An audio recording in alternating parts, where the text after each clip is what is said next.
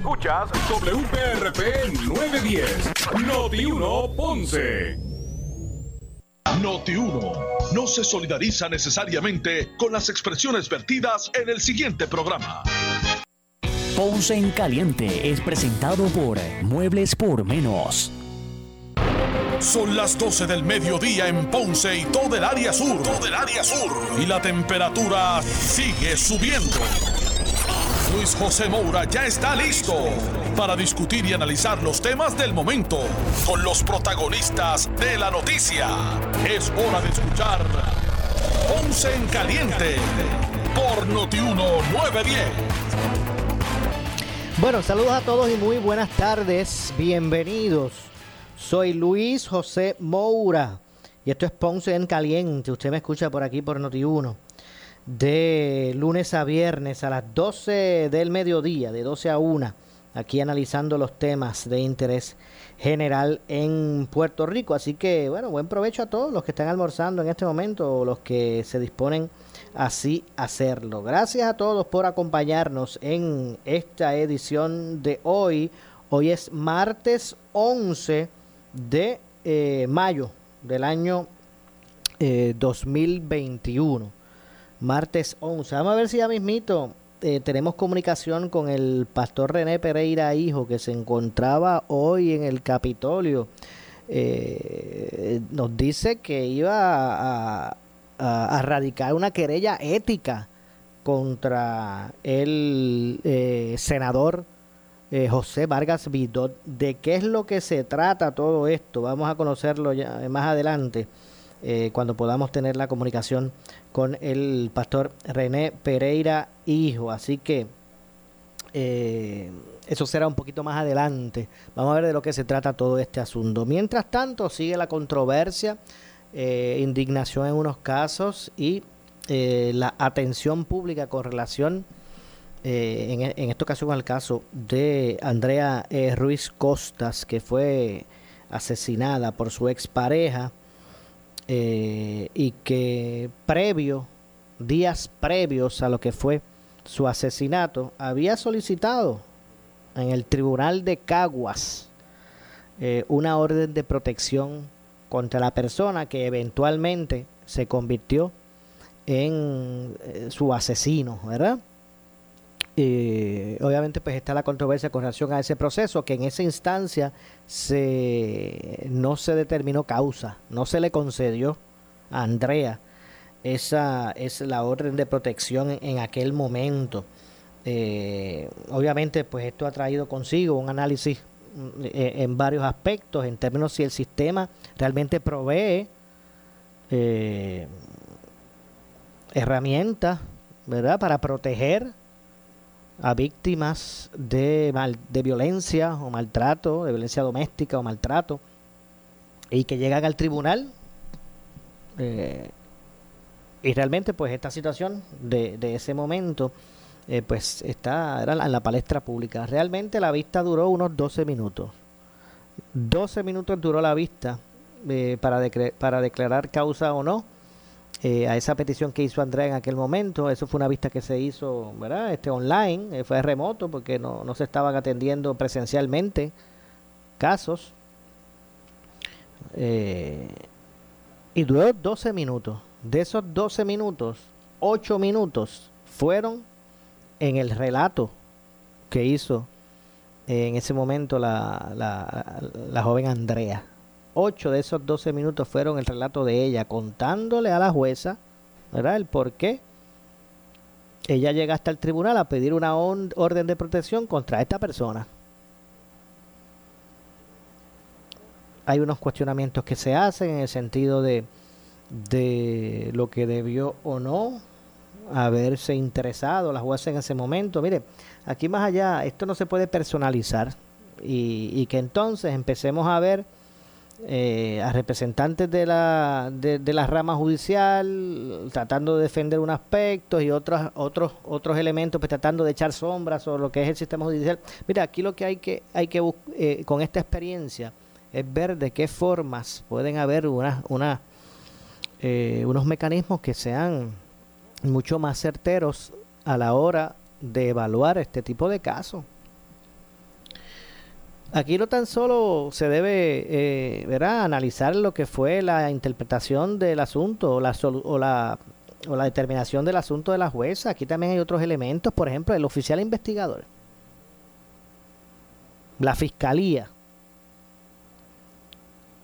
También, ¿verdad? Tiene, hay que, hay que analizar todas esas, todas estas cosas. Miren, allí se desarrolló la vista de la, de la siguiente forma. La jueza, obviamente, y ustedes lo van a escuchar para que usted haga su propia conclusión. ¿Ok?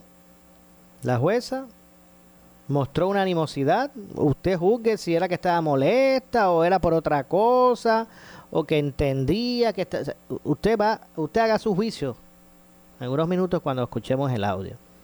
Pero obviamente mostró una animosidad desde el arranque por la hora que se llamó, que se le llamó a hacer la a, realizar la vista, que fue a las 7 y creo que fue como a las 7.50, lo dice el audio, de la noche, de un viernes.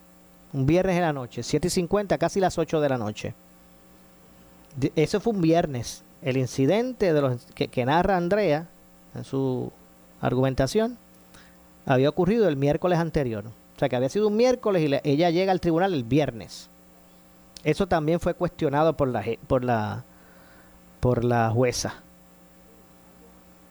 Que por qué no se hizo el, el, miércoles, el jueves, o ese mismo viene pero más temprano, ella dijo. Y, y, usted va a hacer su juicio, ¿verdad? Porque esto es de acuerdo a la perspectiva de las personas. Que, pero hay que destacar que eso ocurrió. Ella le lee los derechos al acusado, que estaba también allí en línea le preguntó al oficial de la policía si, si lo habían ido a arrestar ante la, la solicitud de orden de protección o, él se le citó y llegó. El oficial dijo que no, que él llegó y que estaba mostrándose cooperador. Le lee los derechos, juramenta al policía y a, y a, y Andrea y le pide a Andrea que, que haga sus argumentos ningún momento fue interrumpida por la jueza. No se interesó en abundar ni preguntar nada. De hecho, también para ser justo, ese no es el trabajo de la juez. O sea, la juez es adjudicar, no es este investigar. Pero, inmediatamente Andrea termina su alegato. Le pregunta, ¿eso es todo? Le pregunta al oficial, ¿te va a, a añadir algo? No, eso fue lo que ella dijo ahí, fue lo que me contó a mí. Inmediatamente declara inmediatamente que hace esa pregunta, no van a añadir nada, eso es todo. Sí, pues este tribunal determina no causa. Y la pregunta es la siguiente. ¿Cuántos casos como ese? Fíjese que yo, en este, con, esta reflexión que quiero provocar en, en las personas, no es hacia la jueza. Aquí lo que hay que preguntarse, ¿cuánta, ¿en cuántas ocasiones los jueces se enfrentan a, una situación como esa. ¿Y a qué me refiero? Allí no se presentó ningún tipo de investigación, ningún tipo de evidencia, ningún tipo de nada. Allí simplemente la jueza escuchó el testimonio de, aquel caso, la querellante. Y el único juicio que tenía la jueza para evaluar si procedía o no procedía la orden de protección era si le creía o no a, la joven que estaba allí haciendo unas alegaciones. O sea, allí no, allí no estuvo, el, allí no dijo el, el oficial investigador de la policía, no se presentó allí y dijo, esta dama vino aquí alegando esta situación y que quería erradicar una orden de protección, yo hice la investigación, yo visité a los vecinos, me dijeron que ese, este, la persona tal la, se pasaba a acechar, ahí no, ahí, ahí no hubo nada, ahí simplemente la joven llegó, me está pasando esto, con esta persona quiere una orden de protección. Pues vamos a la vista. La jueza le pregunta, ¿qué pasó? Esto y esto y esto y esto. Y ya. Y ahí a determinar si es caso o no. ¿Cuántas veces eso está ocurriendo en este país? Fíjese, fíjese, que yo no estoy entrando a si, era, si es meritoria o no era meritoria. Usted juzgará cuando usted escuche el audio. Y lo vamos a poner en su totalidad no a segmento, no, para que otros lo interpreten, para que lo interprete usted. Fíjese y, repito, no estoy entrando en los méritos específicos de este caso. Estoy trayendo a la consideración de la gente el asunto de que en cuántas ocasiones una juez o un juez o una jueza determinan si debe haber causa o no para una orden de protección bajo los elementos que esa jueza tuvo cuando Andrea se fue a querellar allí. Y ahora vamos a quitarnos de la mente el nombre de Andrea Ruiz. Vamos a quitarle el nombre eh, de la mente esto. Vamos a, vamos a suponer que llega a una sala del tribunal la persona X a solicitar una orden de protección contra un individuo que, esa persona alega, la, está acosando, le está... Y, y, con el solo hecho de que la persona llega allí y, dice sus planteamientos, esos son los únicos elementos de juicio que tiene el juez para saber, para decidir. bueno, eso fue lo que se, lo que se vio en este caso. Yo no sé, lo que estoy planteando es que yo no sé si eso se repite todos los días con otros casos, o eso fue una excepción y no la norma o allí siempre llega un oficial investigador que, presenta una, investigación ante el alegato o, un fiscal, ah, porque allí no estaba la fiscal de distrito ni ningún fiscal allí.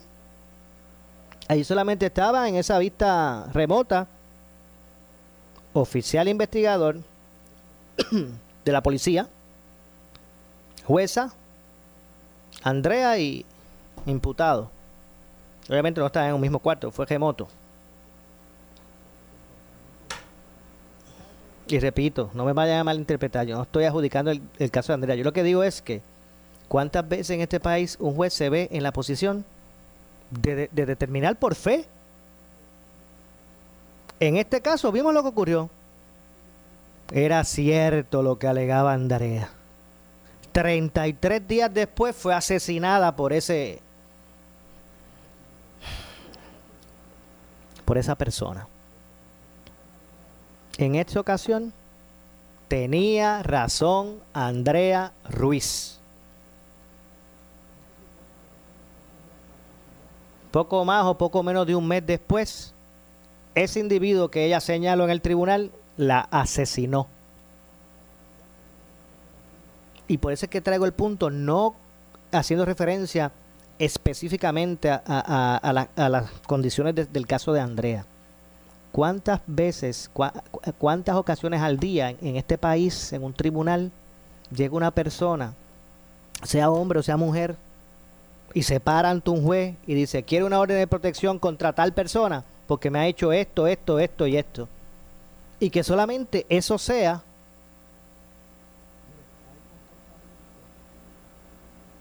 el, eh, eh, el, lo que tiene el juez para decidir si procede la orden o no procede. Repito, no estoy, no, este, ¿verdad? cuestionando el asunto de Andrea. Andrea llegó allí, pidió esa orden, no, se la concedieron y resultó que era cierto lo que, lo que ella se sospechaba. porque poco más o poco menos de un mes después de, de, esa, de esa vista la asesinaron, la asesinó esa misma persona. Y está en la cárcel y está confeso porque lo confesó.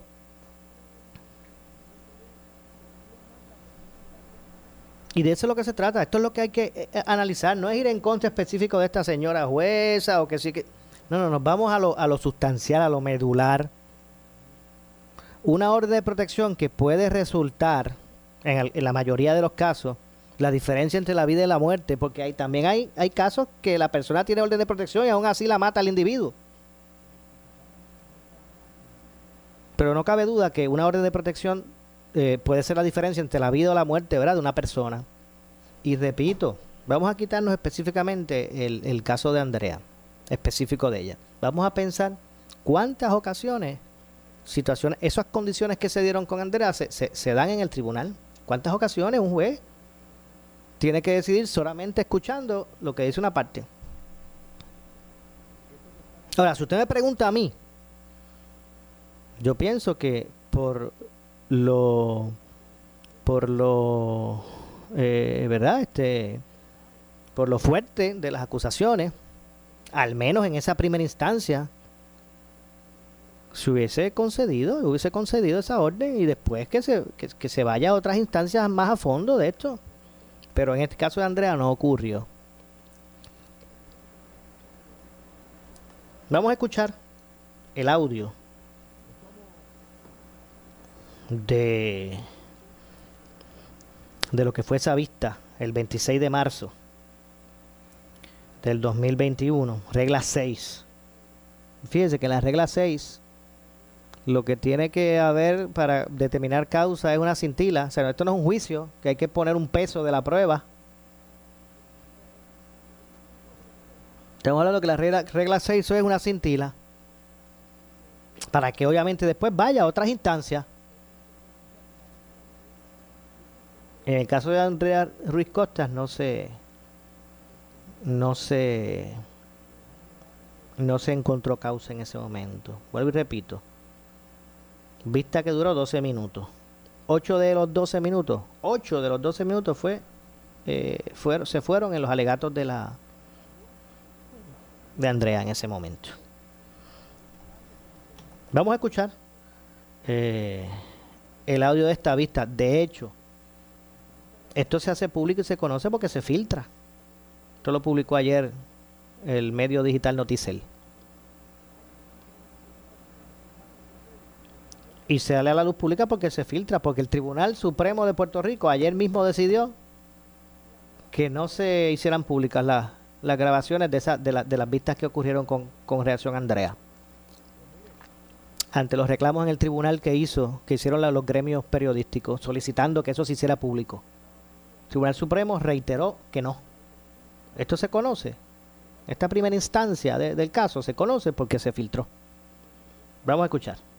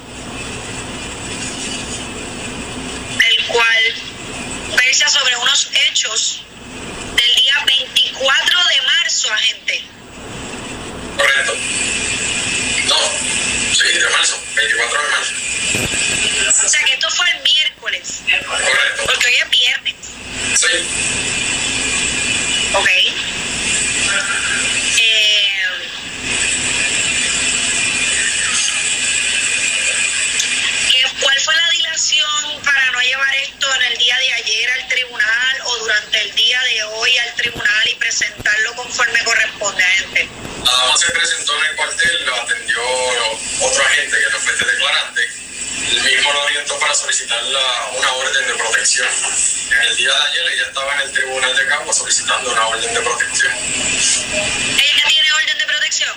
No le entregaron la orden de protección, pero sí se le dio una cita para que ambos comparecieran en una fecha en específico, no recuerdo la fecha.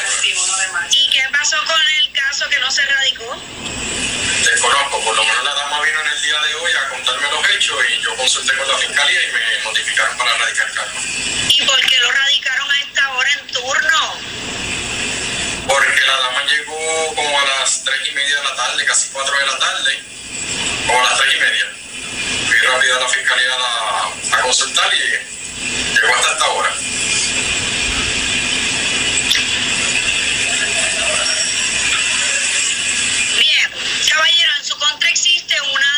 Por que se alega que allá para el día 24 de marzo del presente, ¿verdad? Y en Caguas, Puerto Rico, que forma parte de la jurisdicción de este tribunal de manera ilegal, voluntaria, intencional, maliciosa, criminal, a propósito y con conocimiento, empleó violencia psicológica en contra de la señora Andrea Ruiz Costas, persona con quien sostuvo una relación consensual por ocho meses, no procreando hijos, separados hace dos semanas, con causarle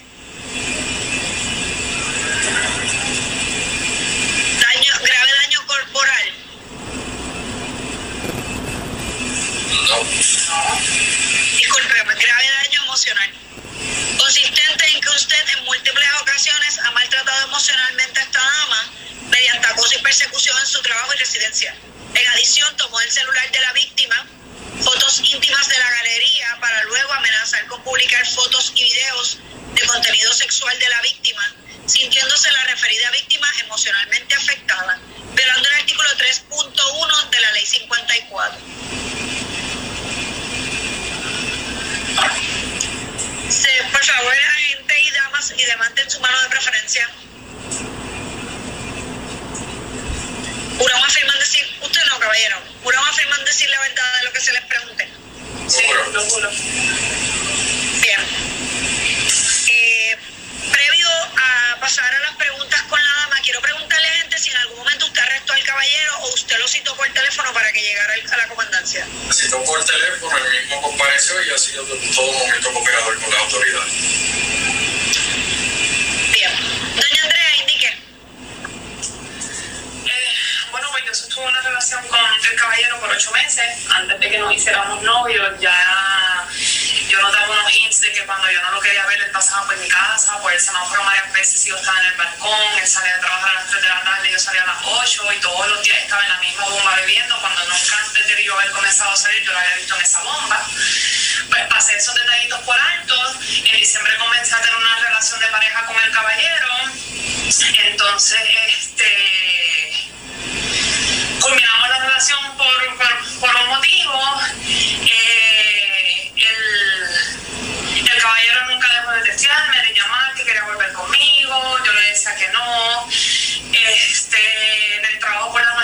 sale, se queda esperándome en la acera de un punto ciego del mall, me pita, me dice que necesita hablar conmigo. Hubo un tiempo en que se quedó con una llave mía que no me la quería entregar. Mientras yo estaba en mis turnos, activaba la alarma de mi guagua y él iba personalmente a decirme que mi guagua estaba sonando.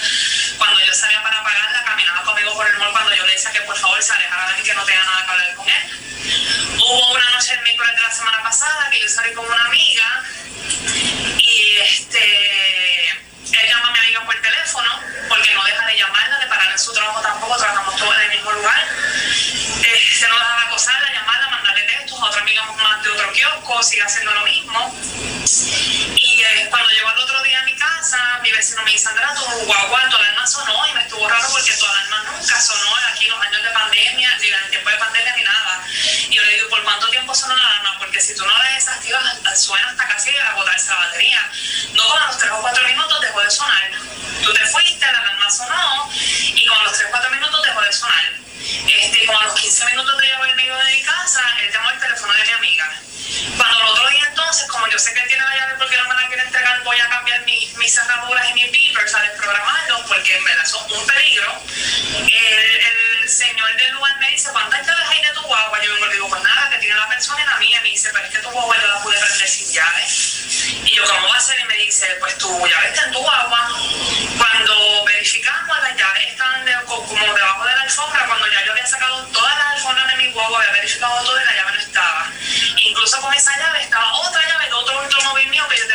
Ponce. Estaban las y él me dice, lo que a mí me está extraño es que tu guagua siempre haya cerrado, porque cuando el keyphone está dentro, tú no puedes cerrar la guagua.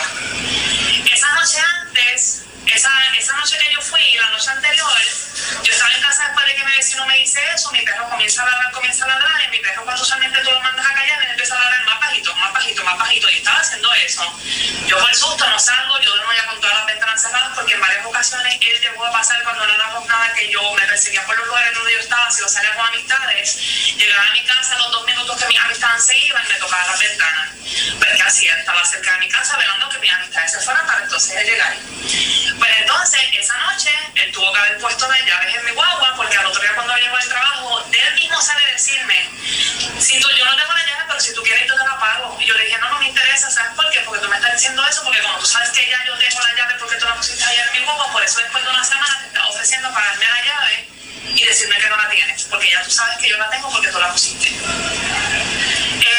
De eso, él me enseña unos mensajes de, de mensajería de Facebook, de supuestamente una cuenta falsa, que le está mandando unos mensajes a él. No sé si yo se los pueda llegar a leer, en los cuales amenazan con publicar unas una fotos mías y, unos, y, un, y un texto y un video masturnándome. Lo la única persona en, mi, en esta vida donde yo dejé que me tomaran un video masturbándome es él, porque teníamos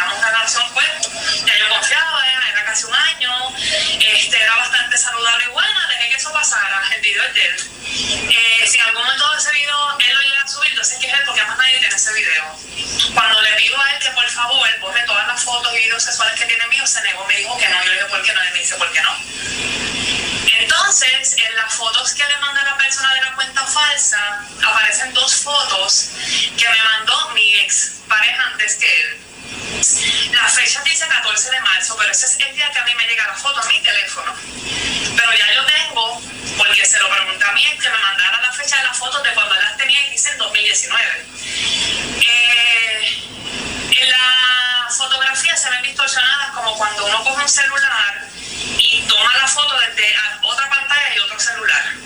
O cuando uno toma una, foto en una pantalla de una computadora que sale distorsionada. Si son las fotos, no es que alguien las tuvo, le dio screenshot, le dio forward y le llegaron. Este, le digo a él que le tome screenshot de esas conversaciones y que me las mande porque yo averiguar quién era la persona. Pues él lo hizo. En esas conversaciones me percato que hay un error, que son dos personas hablando, pero es él, él creó una cuenta falsa estaba conversando con él mismo, saliendo una cuenta entrando a otra, porque uno de los renglones, porque usted sabe que por colores tú sabes quién está hablando. El recuadro blanco de una persona, el recuadro violento de otra. Pues el recuadro blanco en todo momento de las conversaciones es de una persona que supuestamente le manda las cosas. Y él comete el error al cambiar de, a cambiarle cuentas que escribe en la parte donde le tocaba el escribir. Y él no se dio cuenta de eso. Y ahí fue donde yo pude capturar entonces que eh, todos esos mensajes y todas esas amenazas entonces son él. ¿Cómo él obtiene esas otras dos fotos? Después de habernos dejado mucho tiempo, sí, el domingo, yo veo al punto de emborracharme, lo acepto, lo admito, lo llamo, le digo que lo quiero ver. Él llega a mi casa, yo me quedo dormida porque estaba muy borracha. Cuando estoy viendo el celular de él cuando me enseña esos mensajes, veo una foto de él posando al lado mío esa noche. Yo le digo, tú tomaste eso totalmente intencional para hacerme daño en algún momento, para mandársela a alguien. Estoy entonces verificando el celular, veo todos los videos y las fotos sexuales que todavía tiene conmigo. Le dije que las borré, no las quiso borrar y le dije, esas fotos también, tú cogiste mi celular privado, de propiedad privada, abriste mi galería porque mi celular no tenía código y le tomaste fotos a todas mis fotos de mi celular fotos privadas mías también ahí, en ropa íntima o lo que sea. Él las tiene si tiene esas dos fotos que me mandó. Y esas dos fotos son de la fecha en que a mí me llegaron y todo eso sale distorsionado en las imágenes, pero yo lo tengo. Y en la mensajería me di cuenta de cuando él cometió el error, de cuando brincó de cuentas, hablar en la cuenta que era de la otra persona, pero como si hablando él, siendo él, no la otra persona. Con subir todas esas cosas y específicamente dijo video, cuando la única persona que tiene un video mío es. Algo más. No, me tiene grabada en el mall, tiene una, tiene, hay una, hay una, hay una retén que le dice cuando yo salgo de trabajar y él me espera, me espera afuera. Eh, y nada, lo de que sé qué pasa por mi casa, tengo un vecino que me ha dicho que lo ha visto pasar y que incluso la noche que pasó lo de la llave, me dijo, yo vi el carro de él mucho rato estacionado afuera porque mi, mi vecino sale a fumar y este, yo vi su carro mucho rato afuera, incluso me preguntó, ¿el carro de él tiene malvete? Y yo le digo, no, pues supone que él no lo use yo he visto el carro de él por aquí. Bueno, tengo que hacer una pausa. Vamos a regresar con la parte final de lo que es esta vista, este audio que sale, se ha filtrado de la vista del 26 de marzo del 2021, regla 6, caso Andrea Ruiz Costas ante el juez o la jueza Ingrid Alvarado del Tribunal de Caguas. Pausamos y regresamos. En breve le echamos más leña al fuego en Ponce en Caliente por Notiuno 910. José la papeleta, delegado Senado Federal. Anuncio político pagado. Disfruta de la vida con tu Toyota nuevo, pero que sea de Furiel, porque Furiel te trata bien. Garantía y servicio de primera tiene él. El mejor trato y negocio, sin duda tiene Furiel. Furiel Toyota, Bayamón 625-5700, Río Piedra 625-3000, Ponce Bypass 284-2020. Si se trata de un Toyota, primero venga Furiel. Mírela, písela, tóquela. Para saber que no es natural, tiene que morderla. Artifigrama de grama mía. Si llama a un instalador, exíjale Artifigrama de grama mía. Usted no solamente merece el mejor servicio, usted se merece el mejor producto. Artifigrama de grama mía. Cualidades en nuestra grama que otras no poseen. Grama mía. Sirviendo a Puerto Rico por más de 45 años. 787-843-6246. 843-6246. Somos Noti 1630. Noti 1630. Primeros con la noticia. Noti 1630 presenta un resumen de las noticias que están impactando a Puerto Rico ahora. Buenas tardes, señores. Soy Luis Dalmau Domínguez y usted escucha Noti 1630, primera fiscalizando. Última hora 1233. El exgobernador del Partido Popular Democrático, Alejandro García, dice en el programa Sin Miedo que la jueza Ingrid Alvarado tenía ante sí suficientes pruebas para declarar causa a la petición de Andrea Ruiz de una orden de protección ante las amenazas y acoso de su pareja. Por supuesto. Y mi, problema con este tema es no es que haya que encontrar causa siempre en regla 6 porque es un chispito de evidencia. El que sea un chispito no quiere decir que hay que encontrarla siempre, ¿verdad? Pero en este caso había, est- estaba esa cintila de evidencia. Ayer el juez Sánchez, que, a quien respeto y admiro desde mis primeros años como abogado en el Tribunal de Apelaciones, eh, eh, es bien profiscal en sus decisiones y eso todos los oficiales jurídicos allí lo sabíamos, ¿verdad? Y eso no es ni malo ni bueno, eso es. Hay jueces más pro defensa y jueces más pro eso pasa, ¿no? Eh, eh, yo creo que ese chipito estaba. No creo que estuviera ese fulgón porque mucha de la prueba, como decía la otra abogada, una abogada de defensa que estaba anoche en pelotaruda, decía, bueno, lo que pasa es que parte del testimonio es un vecino me dijo. Y eso el tribunal no lo puede tomar en consideración. ¿Por qué? Porque el vecino no está.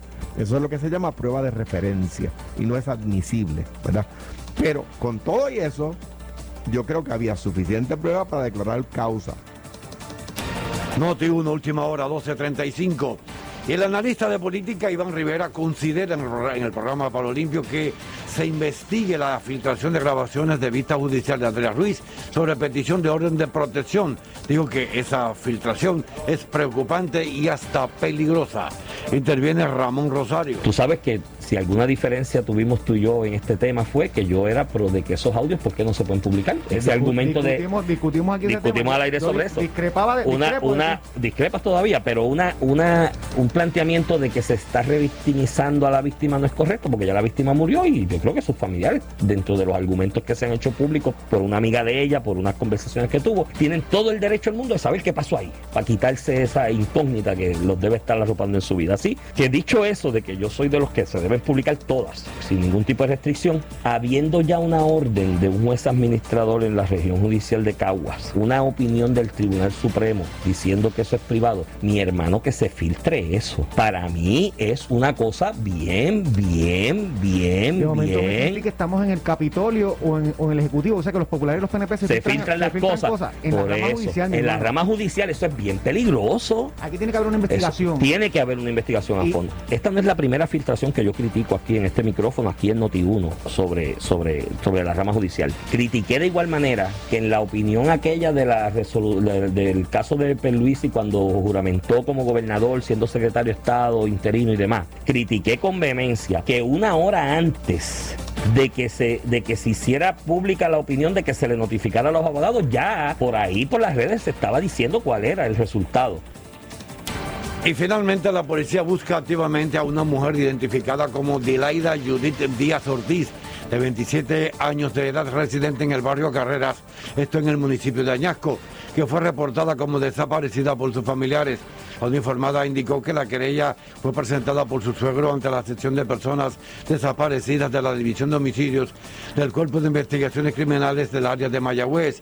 Wilfredo Alago Mercado informó que su yerna salió de su residencia el pasado viernes en un automóvil color gris del año 95 con la tablilla HMF raya 728.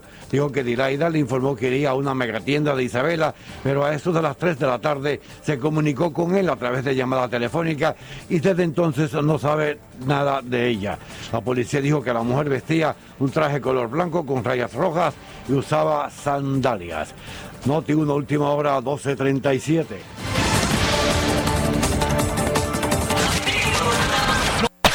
En breve le echamos más leña al fuego en Ponce en Caliente por Notiuno 910. Devuélvele a mamá el gozo de levantarse descansada con un cómodo matres de la línea Body Comfort Ortopédica de la fábrica de matres Global. Realiza su sueño con el triple descuento de 50% más 25% y un 11.5% adicional en toda la colección con 15 años de garantía incluida. Además, matres ortopédicos desde 99 dólares. Oferta válida en todas sus tiendas, incluyendo su nueva tienda en Guayama en el Molino Shopping Center. Financiamiento disponible hasta 60 meses, 0% APR o compra hasta 3 mil dólares y llévate la mercancía en la Highway a tu casa sin verificación de crédito. Globalmatres.com 787-837-9000 787-837-9000 Por su calidad de servicio. Por su conveniente horario. Así es el Laboratorio Clínico Profesional Emanuel, siempre brindándote un servicio de excelencia con tecnología precisa y avanzada para un resultado confiable. Un laboratorio completo. Y los resultados los recibo rápido y hasta por email. Con servicio a industrias y también a domicilio. Haz de Laboratorio Clínico Profesional Emanuel tu laboratorio de confianza. Ese es el mío. Y el mío también. En Juana Díaz, llámenos al 260-5504 o al 580-0080. ¿Qué buscas? ¿Muebles en seres o matrices? Muebles por menos lo tiene, sin necesidad de crédito y con pagos mensuales bajísimos. Una gran cantidad de mercancía lista para entrega inmediata. Gabinetes en PVC, alacenas y barras para que tu cocina se vea nítida. Además, salas, cuartos y comedores a precios que le gustan a tu bolsillo. Échale un vistazo a lo nuevo en Muebles por menos, Salinas Villalba y Ponce, carretera 14 frente al cementerio. Visita su página de internet. El área sur está que quema. Continuamos con Luis José Moura y Ponce en Caliente por el 910 de tu radio. Bueno, estamos de regreso. Soy Luis José Moura. Esto es Ponce en Caliente. Usted me escucha por aquí por Noti1 de lunes a viernes. De 12 del mediodía a 1 de la tarde, analizando los temas de interés general en Puerto Rico, siempre relacionando los mismos con nuestra región. Así que estamos de regreso hoy aquí a este espacio. Hoy es, hoy es martes, martes eh, 11 de mayo del año 2021. Vamos a continuar escuchando la parte final de ustedes. En el segmento anterior eh, pudimos, hemos estado escuchando eh, la vista, el audio de la vista del 26 de marzo del 2021, regla 6, caso Alexandra Ruiz Costa ante la jueza Ingrid Alvarado en el Tribunal de Caguas.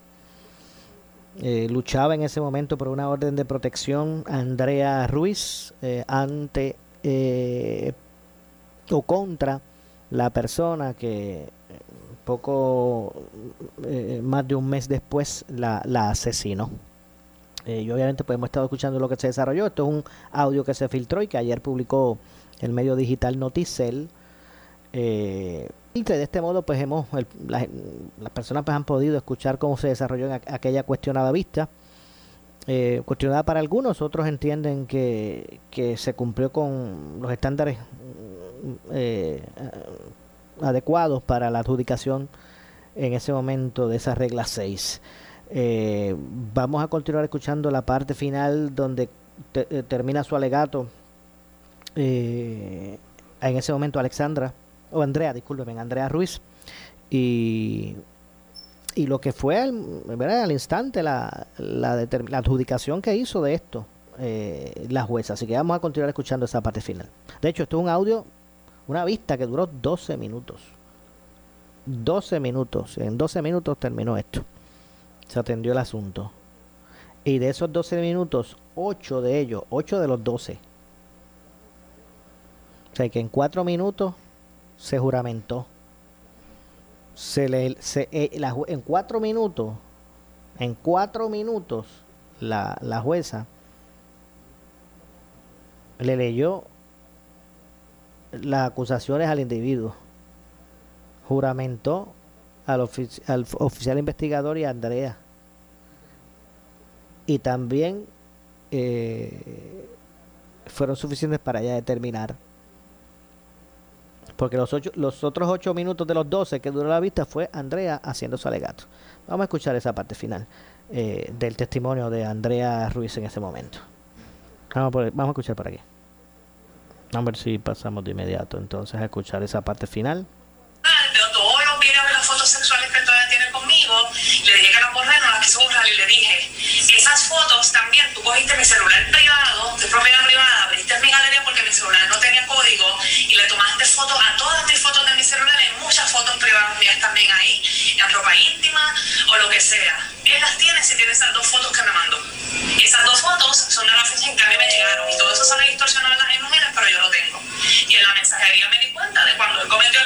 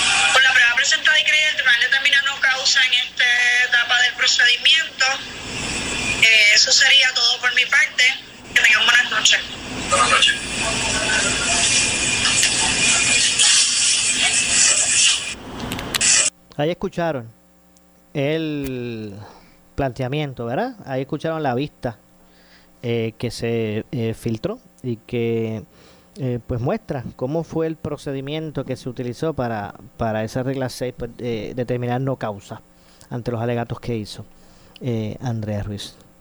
Eh, básicamente, pues como decía, esto ha planteado un análisis público a todos los niveles en términos de que si el sistema realmente eh, provee los, los elementos eh, o exige, ¿verdad? Que haya unos elementos eh, básicos para que se pueda llevar a cabo, ¿verdad? Este tipo de consideraciones de una forma eh, de una eh, mucho mejor eh, forma. Yo sé que ahora que hay ahora planteamientos de que eh, se debe legislar para que en este tipo de vistas se exija la presencia de un fiscal y que pues en ese sentido pues el, el- el proceso puede ser, puede ser un poquito más más amplio. Porque vuelvo y digo esto no se trata mire vamos a vamos a vamos a, a eliminar el caso específico de Andrea. Vamos a suponer que es la, la persona X que va a un tribunal a esta regla 6 para querellarse sobre una persona, su pareja o su expareja, que, que, le acose, sea física o mental o psicológicamente.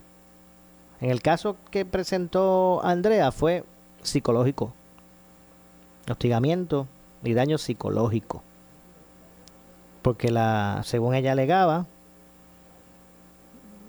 que obviamente tras el resultado, la conclusión de esto, pues, eh, ¿verdad? se ratifica lo que ella se sospechó. Pues este individuo, vamos a suponer que la persona X va al tribunal porque un- una expareja, un expareja, la cosa, la sigue, la, la vela, le, le- le- le toma sin autorización de su teléfono fotos íntimas para después amenazarla con que las va a hacer públicas, sustrae ilegalmente propiedad de su vehículo, entre otras cosas, la acecha, la, la, la vela en el trabajo, y decide ir al tribunal, y ahí se encuentra un juez, y él le dice, y él le cuenta los hechos al juez, y ya, con eso el juez tiene, tiene para determinar. Porque eso fue lo que ocurrió en el caso de, de Andrea, repito, ahí no hubo un fiscal que, que indagó. Mira, un, cuando digo un fiscal me refiero a un representante del Ministerio Público que, que no haya sido el, oficial investigador porque tampoco aportó, aquí se señala a la jueza, pero no se dice el oficial investigador que no, no aportó en nada allí. ¿Qué investigación hizo el oficial investigador?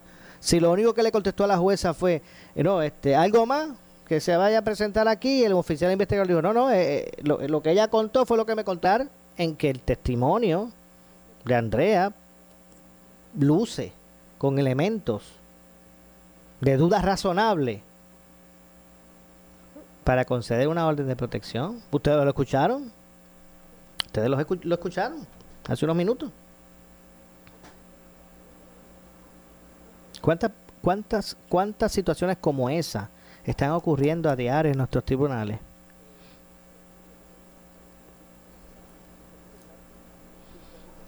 Un oficial investigador que no aportó allí, que no, no hizo ninguna gestión.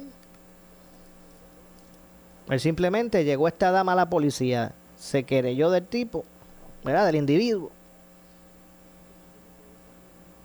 El oficial consultó, sí, consultó a la, a- la fiscalía del distrito.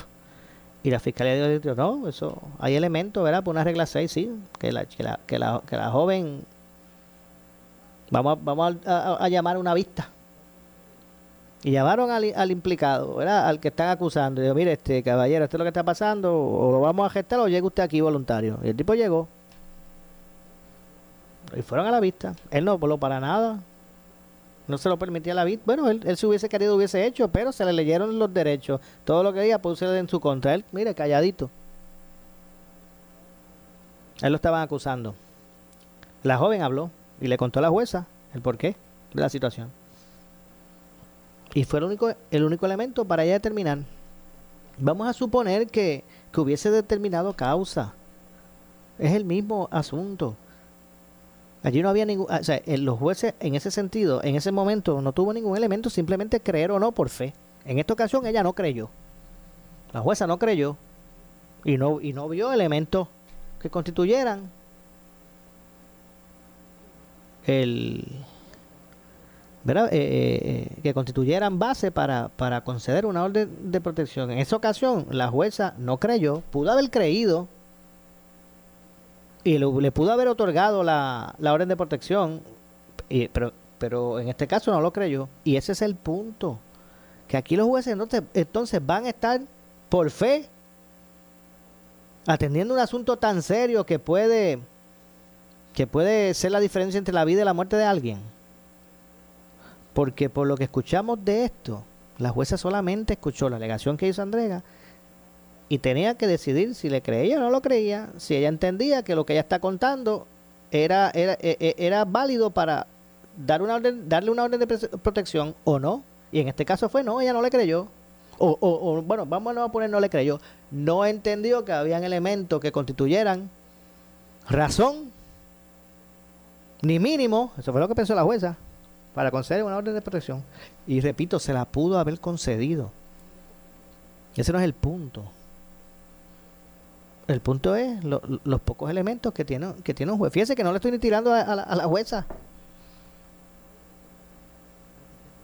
Estoy diciendo que cómo es posible que en este país se di- di- diluciden este tipo de petición de esta forma.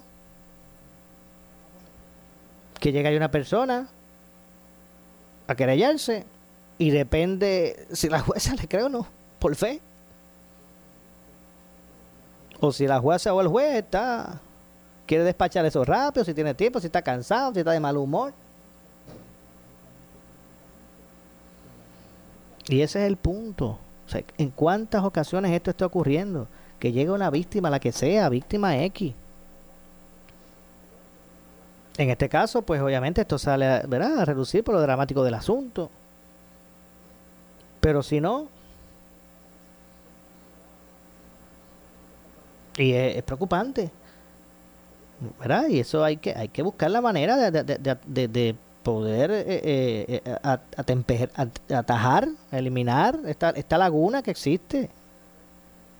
Y lo he dicho como tres veces porque no quiero que se malinterprete. Vuelvo y digo, la jueza pudo haber declarado causa o no. En este caso no lo, no, no lo, no lo declaró, pero lo pudo haber hecho. Ese no es el punto, repito. El punto es que un asunto tan serio como lo es esto, la violencia doméstica, o de género, o la, o la doméstica, vamos, que en muchos casos, como hemos visto, terminan ¿verdad? en estas tragedias, en asesinatos. Simplemente se siente un juez ahí a escuchar la alegación de alguien y simplemente porque ella le contó, si la convención o la convención, decide si es meritorio dar una orden de protección o no. Ustedes escucharon a- a- ahora mismo la vista y no se presentó nada que no fuera el testimonio de, la, de la joven. Y no, no estoy cuestionando el- su testimonio en ese momento porque a la larga, mira lo que pasó, resultó que era cierto lo que ya se sospechaba, el, el individuo la asesinó 30 días después de, de ese día. El punto no es ese. El punto es que esa es la forma, en serio. Que esa es la forma que aquí se atiende en este- esta situación tan seria en, Puerto Rico. Yo no sé si la jueza debió haber dicho, mire, este oficial, pero ¿qué, gestión usted hizo? A lo mejor no corresponde. Pero usted le hace lógica a eso.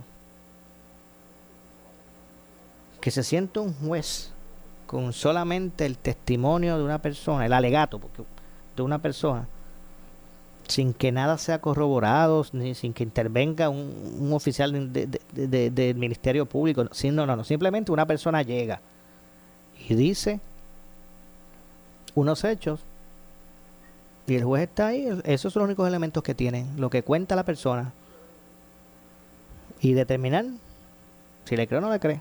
Si, si, si de acuerdo a ese testimonio ¿Hay peligro o no hay peligro?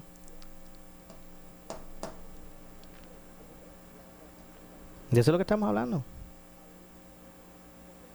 De eso es lo que estamos hablando. Y obviamente este caso ha tenido, ¿verdad? Este, mucha trascendencia pública por lo, ¿verdad? Por lo álgido de- del asunto. Tengo que hacer una, una pausa final. Regreso con, ¿verdad? Con más. Esto es Ponce en Caliente. Soy eh, Luis José Moura. Pausamos y regresamos. En breve le echamos más leña al fuego en Ponce en Caliente por Notiuno 910. ¿Qué buscas? ¿Muebles en seres o matrices? Muebles por menos lo tiene, sin necesidad de crédito y con pagos mensuales bajísimos. Una gran cantidad de mercancía lista para entrega inmediata. Gabinetes en PVC, alacenas y barras para que tu cocina se vea nítida. Además, salas, cuartos y comedores a precios que le gustan a tu bolsillo. Échale un vistazo a lo nuevo en Muebles por Menos, Salinas Villalba y Ponce, carretera 14 frente al cementerio. Visita su página de internet. Por su calidad de servicio. Por su conveniente horario. Así es el Laboratorio Clínico Profesional Emanuel, siempre brindándote un servicio de excelencia con tecnología precisa y avanzada para un resultado confiable. Un laboratorio completo. Y los resultados los recibo rápido y hasta por email. Con servicio a industrias y también a domicilio. Haz de Laboratorio Clínico Profesional Emanuel tu laboratorio de confianza. Ese es el mío. Y el mío también. En Juana Díaz, llámenos al 260-5504 o al 580-0080. El área sur está que quema. Continuamos con Luis José Moura y Ponce en Caliente por el 910 de tu radio. Bueno, esto es Ponce en Caliente. Soy Luis José Moura. Lamentablemente no nos resta tiempo para más. Yo regreso mañana con más informaciones aquí en el programa eh, Ponce en Caliente. Pero mire, nadie se retire porque tras la pausa, ante la justicia. Tengan todos buenas tardes. Ponce en Caliente fue traído a ustedes por Muebles por Menos. Escuchas WPRP 910, Noti 1 Ponce. Noti 1 no se solidariza necesariamente con las expresiones vertidas en el siguiente programa.